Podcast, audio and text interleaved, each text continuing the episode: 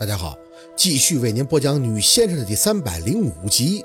手法，脚下一顿，宝四看着挡在身前死盯着他的绿色双眼，没有什么瞳目瞳孔的，能看到的就是无数双溢满威胁的圆彤彤的绿光，牙齿在嘴里死咬，想要弯刀捡起镰刀，这些绿眼睛却像是能读懂人心一般，猛地对宝四发起了进攻。看不清楚身体，但是一双双匕首般的爪子却晃得宝四眼前满是寒光，疼的感觉异常清晰。宝四抬起胳膊，徒劳的遮挡，这么下去那就是白送啊！四姐呀，小六急得恨不得冲进来，小心呐！宝四清楚的感觉到自己穿着棉衣服都被这些爪子给撕开了，低吼了一声，直接跺脚。你妈的，秦森，你还能困一回吗？没问题。听得肯定答复以后，宝四头如雪涌，索性直接坐地。来，我一次搞定。宝四知道秦森这种金光要是出回手，要使出很大的力气，就如同一些武林绝学，内力消耗是比较大的，不能说用就用，否则太伤身体。可是现在实在是没招了。秦森刚才的圈困，很明显是低估了猫灵的数量了。当然，这个是宝四和他都没有想到的。谁他娘的会想到母猫的肚子里小猫它还有九条命啊！摒弃抵抗猫影的抓挠的同时，眼前再次出现了金色的光芒。秦森的中指直接触地，画圈的同时，只见一道金色的火球从圈里蒸腾而起。猫影接收到讯号以后，就想夺路而逃，顷刻间石走飞沙，惨叫哭嚎声不绝于耳。宝四的眼睛被金光刺得生疼，眼看着一道道黑影入圈，手持令旗一跃而起。白山薛宝四再求八方仙人之气，白虎蹲踞，青龙踊跃，天乙追射，万祥俱作。胸口忽的前后忽闪，像是被重物击打，气流涌入，似冰寒入骨，又如同烈火焚身，心头焦灼。宝四承受不住，呜的仰头叫了一声：“啊！”不知道是不是出现了幻觉，这一嗓子嚎的差不多是二三十年之最，声音之大直奔九霄云外，脚下的地似乎都跟着微微的发颤，跟他娘的地震了似的。四姐，这这，小六神叨叨的在宝四耳边发着声音，动动了，地动了！啊！宝四顾不得他，气不停的冲入身体，不叫根本就承受不住。直到一声落地，双眼看出去的景象居然是一片血红，脚下直接揣起镰刀，握住后，哈的一声就奔着金弓而去。散开！身体轻的要命，轻轻一跃便跳出去好远，直接进了秦森圈起的金光内部，左右开弓。天地弟子，领步天兵，赏善罚恶，出幽入明，来护我者六丁玉女，来犯我者自灭其形。金光被煞气所冲的，渐渐恢复了黑夜。宝四头一次很清楚地感受到了安九那种扫堂腿的感觉。之前被老仙临身，虽然也很爽，但是意识会被压迫。可这借气不一样，借气完全是受自己的支配，想怎么打就怎么打。猫灵被杀得到处逃窜，宝四追着前面的三个，直接一撇镰刀，吭哧一声，伴随着三声惨叫，镰刀再次磕到了树干上。妈呀！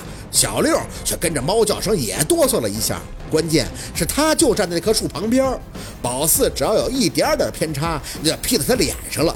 死姐，我这嘴可是八岁才缝上的。宝四红着眼站在那里看着他没动，只觉得后背有响动，头都没回的反手再次飞出手里剩下的镰刀，两声尖利煞射而起。小六瞪大眼睛看着他，一秒钟以后，大拇指居然在阵门以外朝着宝四伸了起来。四姐太帅了。没言语，脚下生风一般的奔着小六而去。他一见这样，居然吓得后退了一步。当然不是奔他去了，而是一把就拔在身旁树上那把镰刀，腾空对着黑影的劈开。安九被秦深搀扶着退到了一边。此刻宝四的状态就跟打了几十桶鸡血一样，自然不用别人插手帮忙了。有黑影上树躲藏，眼睛余光一瞄，脚踏着树干，居然几步就能飞上去，重重的一劈，随后再来一个后空翻，单手支撑落地。小六顿时大声的叫好：“好，四姐，那树上还有，还有！”耳朵里对人声感受并不明显，鼻子倒是异常的灵敏。眼前太红，完全就是寻气而出。无论黑影躲在树上还是角落，均逃不出他的镰刀的刀口。关于杀戮二字，宝四还是第一次感受的如此明显。鼻息处还能不时地闻到黑影化开时那股带着泥土味道的血腥气，啊！很像哭，哀怨而又绝力的哭。但宝四的思维已经有些僵滞，不会去多想什么，做的只是腾空追赶，嘴里念着咒文，刀刀斩杀，出手快速，刀如利剑，手似金钩，逢邪便斩，遇虎擒收，强鬼斩首，活鬼不留，刀口凛冽，一派惨绝。四姐又响了，惊惊惊门！兀的一转眼，一只硕大的黑影居然快速的冲出了阵前，嗷嗷的直冲着雷叔而去。雷叔的助理和保镖大惊，许是被那双绿眼睛给吓着了，身体一迎上前：“雷老小心呀！雷雷老小心！雷老！”秦森也是高呼一声，手指再次发力，一道金光追随着黑影而去，直接在雷叔的助理面前就竖起了一道金色的屏障。宝四深吸了一口冷气，绷紧全身之力，拎刀嗖的出手。妈呀！雷叔的助理吓得直接捂住了眼睛，镰刀却擦着他们的身体而过，伴随着那黑影最后的一记绝响，再次劈到了一棵树上。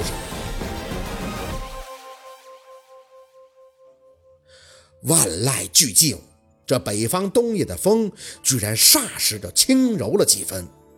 宝四呆呆的抬眼，眼见着云层退去，圆月终于羞答答的现了原身，一片明亮。雷老。宝四把这邪阵给破了，随着秦森的声音一起，宝四双膝忽的一软，直接瘫软在地，身体里的气一缕缕的出去，带着控制不住的痉挛，想说声谢谢，但是只能在心里头默念了。这这这薛丫头，四姐，小六几步就上前搀住宝四的胳膊，没没事吧？宝四的脑袋像是受到了什么重创，木讷的看了小六半天，才恍惚的回神儿。没没没事你去看看安九，看他有没有事嗓子很干，得缓缓。这浑身的骨头都像是要碎了。小六见状也只能点头，起身又去询问安九的情况。来人呀，还愣着干什么？去扶那姑娘，丫头。雷叔的声音很有特点的响起。不多时，宝四就看到他的脸。没事吧，丫头？啊，这家伙一个小琴的本事，真是让我开眼了呀。宝四扯着嘴角笑了笑。我是借气了，甭管借了啥，叔是看到你又飞又翻了，那是一般人能做到的吗？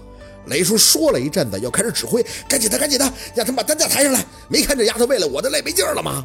说话间，宝四就感觉胳膊再次被人一撑，一股凉凉的味道入鼻。